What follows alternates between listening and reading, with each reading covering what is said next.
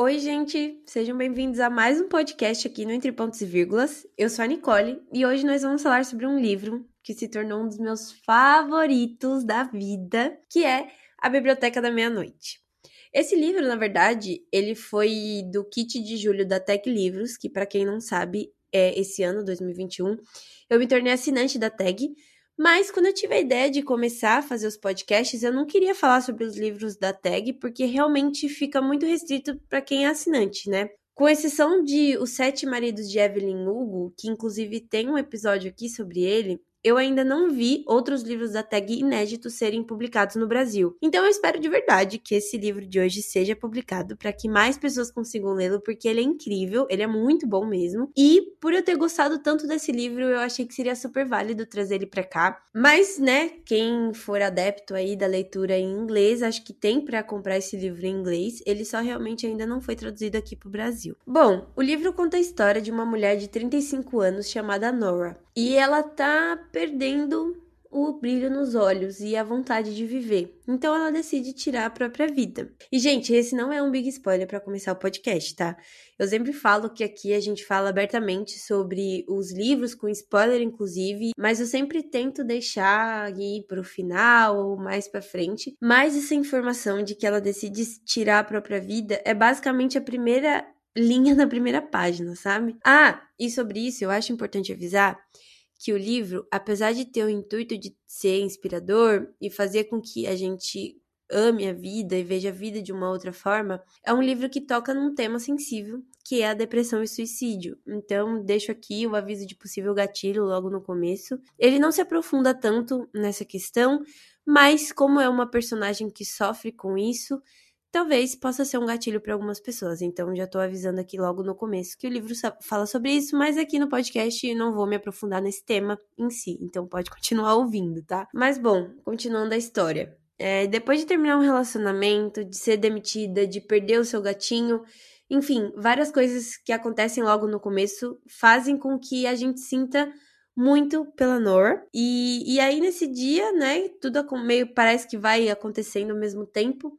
E aí ela decide que a vida não tem mais sentido e ela decide se matar. Ela toma, acho que alguns comprimidos e aí ela desmaia, né? E aí ela se vê nesse lugar entre a vida e a morte, que é como se fosse um limbo de possibilidades. Para Nora, esse lugar é uma biblioteca. A gente vai falar mais para frente porque que para Nora é uma biblioteca, mas é essa biblioteca que sempre é meia-noite até você entrar em uma vida possível. Nessa biblioteca você pode sonhar, você pode imaginar e você pode encarar os seus ICs. Nessa biblioteca você pode revisitar, apagar ou ser sufocado pelos seus arrependimentos também. Eu aposto que você que tá aí me ouvindo já pensou em ah, e se eu não tivesse feito tal coisa? E se eu não tivesse ido em tal lugar? Se eu não tivesse falado tal coisa?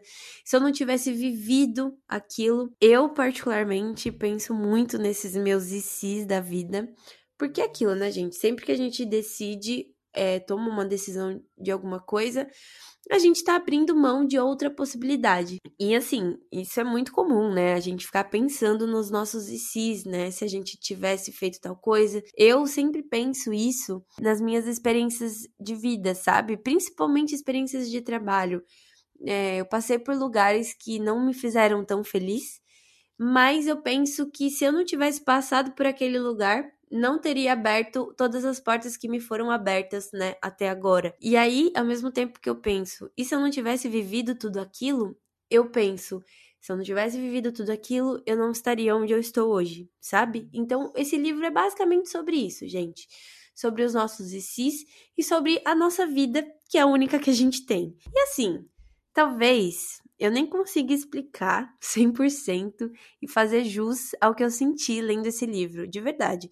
Talvez eu não consiga explicar tudo é, e colocar aqui no podcast tudo que eu gostaria de falar sobre ele, porque de verdade, esse podcast ele deveria ter sido gravado enquanto eu lia o livro porque ele me deixou de coração muito quentinho e eu tive as mais diversas reações, sério. Mas enfim, prometo que vou dar o meu melhor aqui, espero que vocês gostem mesmo assim, tá? Mesmo não conseguindo expressar 100%. Mas enfim, a Nora chega nessa biblioteca e lá ela encontra uma pessoa que esteve muito presente na sua vida, que é a senhora Elm. E aí quando ela chega lá na biblioteca, a senhora Elma explica o que aquele lugar representa e o que pode acontecer lá dentro, né? E então as coisas vão acontecendo aos poucos conforme a Nora vai tentando aceitar aquela situação. É claro que no começo ela pensa que é tudo um sonho, ela acha que ela morreu e aquilo ali é o pós-vida, mas a senhora Elma vai explicando para ela né, para ela entender o que está acontecendo. E assim, basicamente, essa biblioteca tem muitas e muitas prateleiras, ela é infinita, e a Nora tem a chance de saber o que teria acontecido na sua vida se ela tivesse feito outras escolhas. Se ela não tivesse terminado o relacionamento, se ela não tivesse desistido de ser atleta, se ela tivesse virado glaciologista, que aliás é uma profissão que eu nem sabia que existia. E tudo isso a partir dos livros, né? Cada livro é uma vida, uma possibilidade diferente. E bom, ali na biblioteca ela tem a chance de saber, né, o que poderia ter acontecido. E uma das coisas que eu mais gostei é que mesmo que ela consiga viver, né, o que poderia ter acontecido, uma outra vida possível, não significa que a vida seja melhor do que a que ela tem. Isso eu achei muito legal, porque seria muito fácil, né, se ela simplesmente abrisse um livro e encontrasse a vida perfeita. E assim, o livro, ao meu ver, ele não tem o intuito de falar que ah, a sua vida é, é assim mesmo, você não pode fazer nada por ela. Não, muito pelo contrário. Não significa que ela não possa simplesmente mudar o rumo da vida dela, assim, de uma hora para outra, né? E também ele não tem o intuito de dizer que a gente tem que aceitar aceitar a vida que a gente tem de forma passiva, sabe? Que a gente não possa fazer nada para mudar. A gente pode e deve quando for necessário, mas ali ela tem chance de experimentar a possibilidade, sabe? Só que uma coisa que eu fiquei pensando é que assim, ali só mostra a vida dela a partir da idade que ela tem quando tá na biblioteca.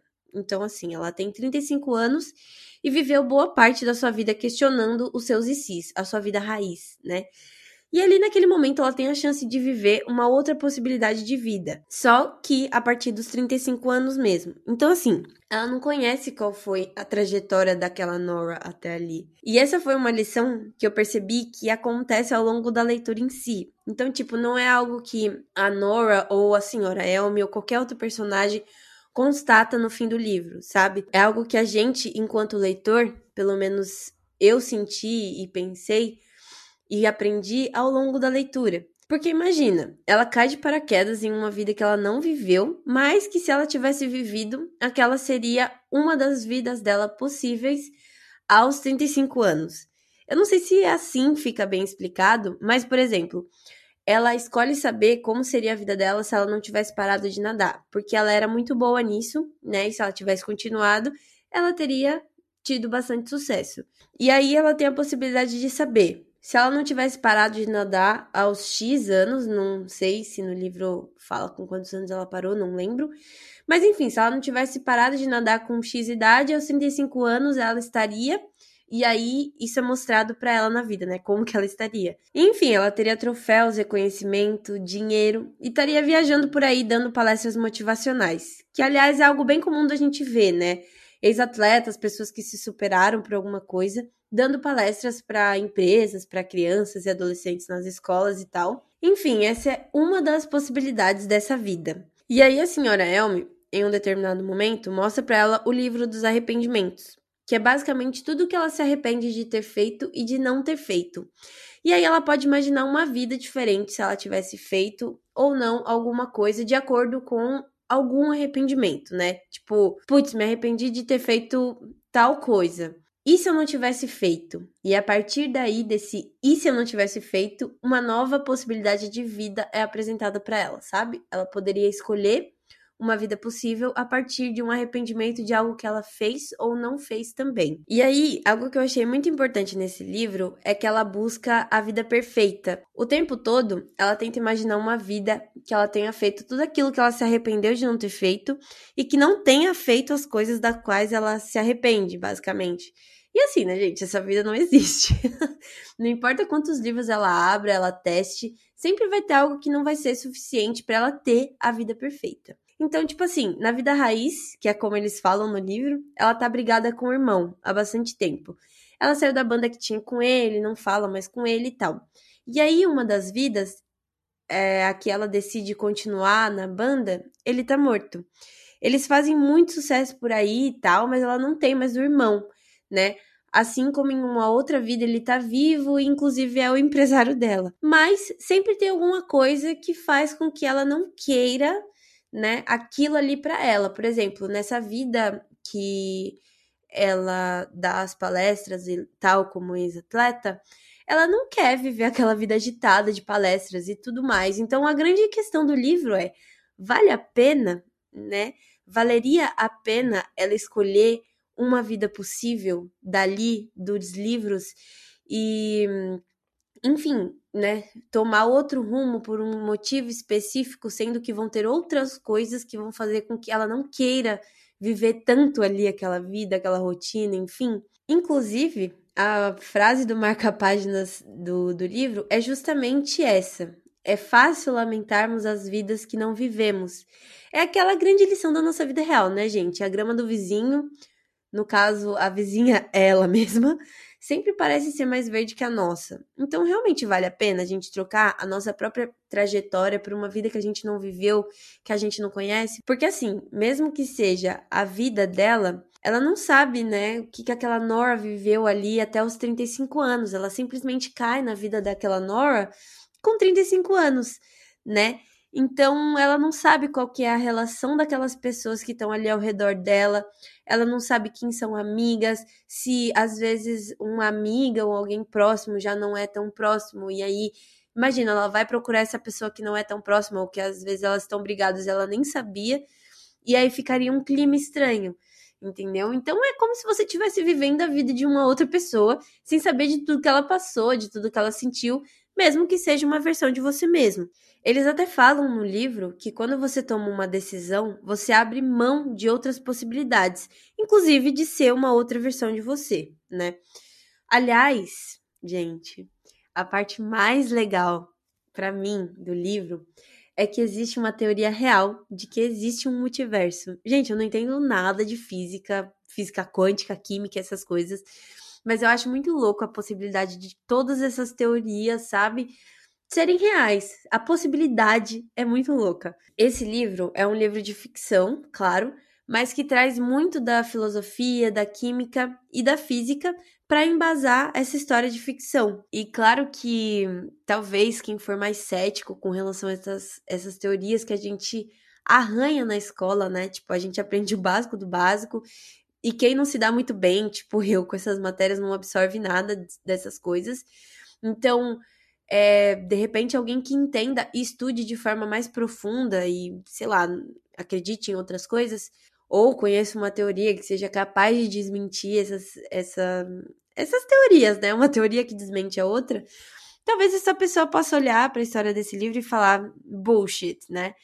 Mas eu, sendo leiga e tendo a imaginação fértil, cara, eu só consigo pensar que seria muito foda se essa teoria fosse real. Inclusive, uma das partes que eu mais gostei do livro é quando ela conhece uma outra pessoa que é igual a ela, né? Ou seja, uma pessoa que também consegue viajar entre as possibilidades da própria vida. E eles conversam sobre isso.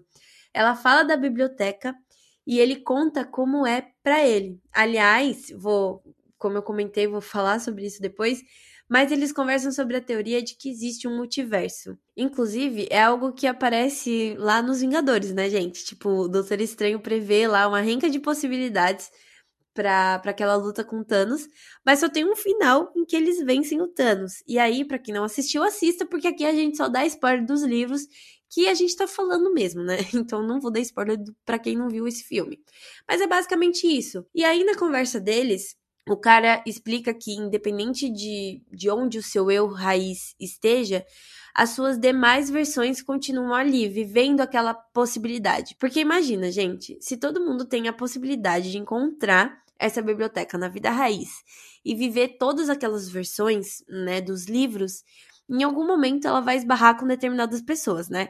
Então, ao mesmo tempo que eu tenho a possibilidade de viver outra vida, eu posso ou não cruzar com você que está me ouvindo em uma delas. A gente pode se tornar amigos em uma vida, conhecidos em outra, é, ou não chegar a trocar uma palavra a vida inteira. E a mesma coisa pode acontecer com você em relação a alguém que você conhece ou que você não conhece. Então, assim, é uma coisa muito legal de você pensar. Esse é um livro que me fez imaginar não tanto, por incrível que pareça, é, a minha própria vida se eu tivesse tomado outras decisões, mas eu fiquei imaginando como seria se existisse a possibilidade de ter outras vidas possíveis. E assim, a gente tem, né? A gente ainda vai tomar muitas decisões na vida, independente da idade que a gente tenha, né? Independente se você seja mais novo ou mais velho. E, e a possibilidade tá ali, na decisão, né? No caminho que a gente escolhe seguir.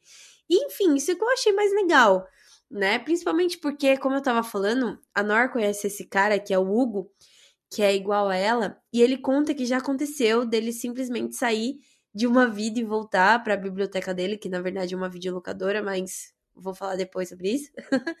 e o interessante dessa conversa é que ele explica para ela, né, como que é essa lógica de viver várias vidas. Ele conta para ela que ele tá naquela vida de glaciologista, eles se conhecem na vida da Nora enquanto glaciologista, e ele tá ali há cinco dias. E ele reconhece que ela é igual a ele porque hum, ele percebe que em um determinado momento ela não sabe quem ele é, embora eles tenham passado um tempo juntos antes da Nora Raiz cair ali naquela vida de paraquedas. E aí ele explica para ela como que funciona esse limbo, que é esse lugar entre a vida e a morte. E ali em um determinado momento ela pergunta se ele já viu ou se já aconteceu com ele de a pessoa com quem ele tá conversando, ou até ele mesmo, sair ali daquela vida e voltar pro limbo. E ele diz que sim. Ele diz que se ela ou ele saísse daquela vida em um determinado momento ali no meio da conversa, a pessoa que saiu esqueceria sobre o que eles estavam falando. Sabe quando a gente tá falando alguma coisa e do nada a gente para e pergunta sobre o que, que eu tava falando mesmo? Cara, gente, nessa parte, eu juro, eu revisitei todas as vezes que isso aconteceu comigo. Tipo, muitas vezes em que eu tô conversando com alguém e me distraio com qualquer coisa e pergunto sobre o que, que eu tava falando mesmo. Cara, é muito louco você pensar nisso e ter essa situação colocada ali na tua frente para você pensar sobre algo que já aconteceu com você e que isso possivelmente faz parte de algo maior, sabe? Tipo, minha cabeça explodiu nesse momento. Ai, gente, é sério, esse livro me deixou louca. Eu quis virar física, estudar física só para entender essa teoria de que existem vários universos paralelos coexistindo, sabe? Eles citam uma teoria de um cara chamado Erwin Schrödinger. Eu não sei se é assim que pronuncia. E eu vou ler para vocês entenderem qual a vibe dessa conversa. A função de onda universal é real, Nora. Foi o que a professora Bisset falou. O quê? Hugo levantou um dedo, um gesto ligeiramente irritante do tipo: Espera só um minuto.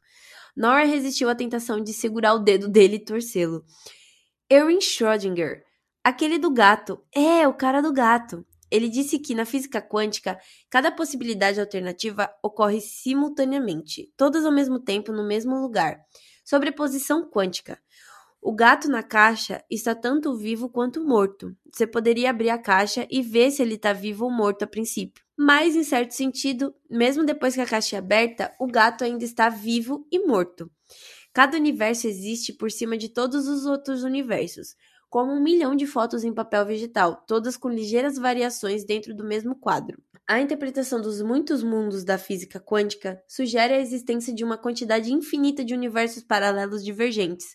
A cada momento da vida, você entra num novo universo, com cada decisão que toma, e tradicionalmente imaginava-se que não poderia haver comunicação nem transferência entre esses mundos, mesmo eles acontecendo ao mesmo tempo, mesmo acontecendo literalmente a milímetros de nós. E depois, quando eles falam sobre os outros sliders, que é como o Hugo chama eles, eles dizem: É loucura pensar que existem outras pessoas que poderiam ser. Como você nos chamou? Sliders? É isso aí.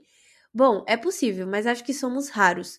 Uma coisa que reparei é que as outras pessoas que conheci, uns 12 por aí, eram mais ou menos da nossa idade, na faixa dos 30, 40 ou 50. Uma tinha 29. Todas sentiram em algum momento um desejo profundo de ter feito as coisas de um jeito diferente. Tinham arrependimentos. Algumas pensavam que estariam melhor mortas, mas também tinham uma vontade de viver como outra versão de si mesmas. A vida de Schrödinger, ao mesmo tempo vive morta em sua própria mente. Exatamente. E o que quer que esses arrependimentos tenham feito com o nosso cérebro, qualquer, como que se diz mesmo? Evento neuroquímico que tenha acontecido, aqueles anseios confusos de vida e morte foram de algum modo suficientes para nos colocar nesse intervalo. E aí, gente, entrando até no que eu ia falar sobre a biblioteca em si, ou a videolocadora, ou a galeria de arte, enfim, qualquer lugar que esse limbo ou intervalo se apresente para a pessoa em questão, também é falada nesse diálogo. Esse diálogo é muito rico, foi a parte que eu mais gostei do livro, sério. Eu parei de ler nesse momento e mandei um áudio pro meu namorado explicando tudo, porque eu tava muito empolgada. Uns áudios tinham tipo três minutos, mas eu fiquei muito empolgada. E aí eles diziam o seguinte: porque é sempre uma só pessoa que a gente vê no lugar, na biblioteca, enfim. Hugo deu de ombros. Se eu fosse um cara religioso, diria que é Deus. E como Deus provavelmente é alguém que não se pode ver ou compreender, então ele ou ela, ou seja, qual for o pronome apropriado, incorpora a forma de uma pessoa boa que conhecemos em vida.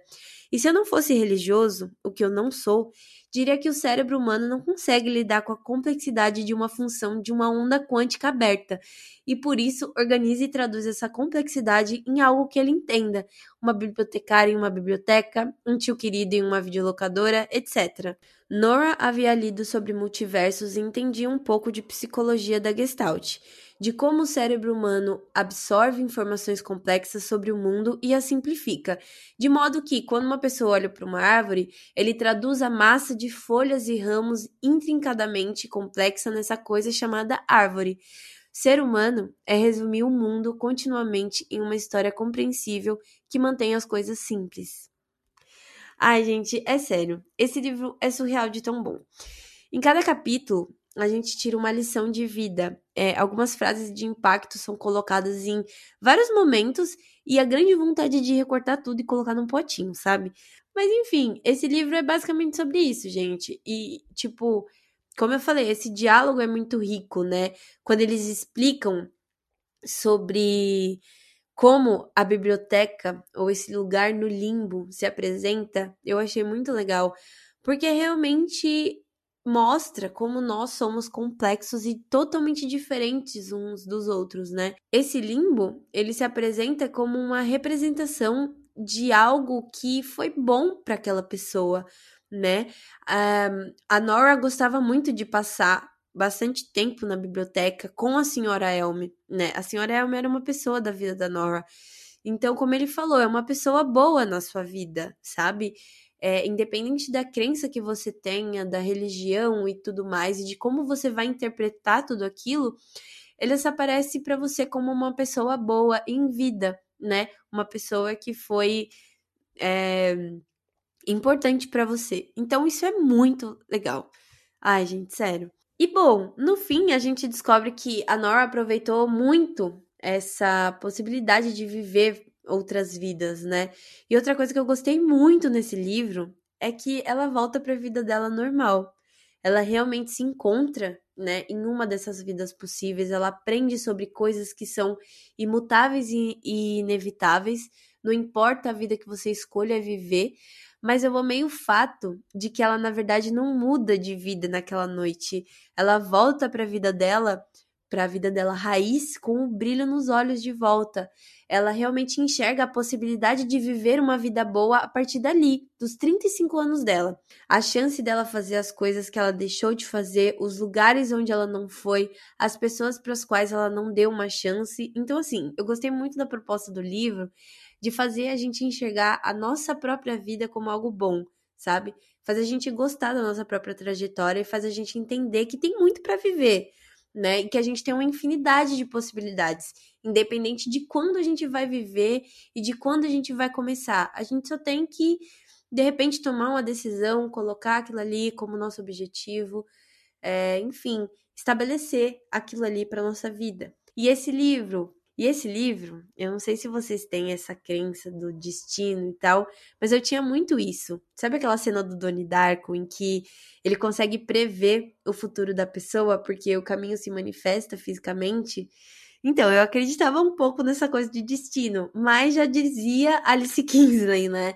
Eu faço meu destino. E esse livro é sobre isso, sobre as possibilidades, sobre as coisas que a gente abre mão por seguir determinado caminho, por tomar determinada decisão, mas que ao mesmo tempo nos mostra uma vida boa de se viver, que é a nossa vida, né? Inclusive ele, né, o autor, ele traz essa perspectiva de que a felicidade é um estado momentâneo, que pequenos fragmentos do dia a dia nos deixam felizes, mas que a gente tenha tristeza, frustração e outros sentimentos negativos para lidar também. Mas ao mesmo tempo ele traz, né, toda essa questão da possibilidade. Para eu ser uma determinada versão de mim, eu tenho que percorrer um caminho que me leve a isso.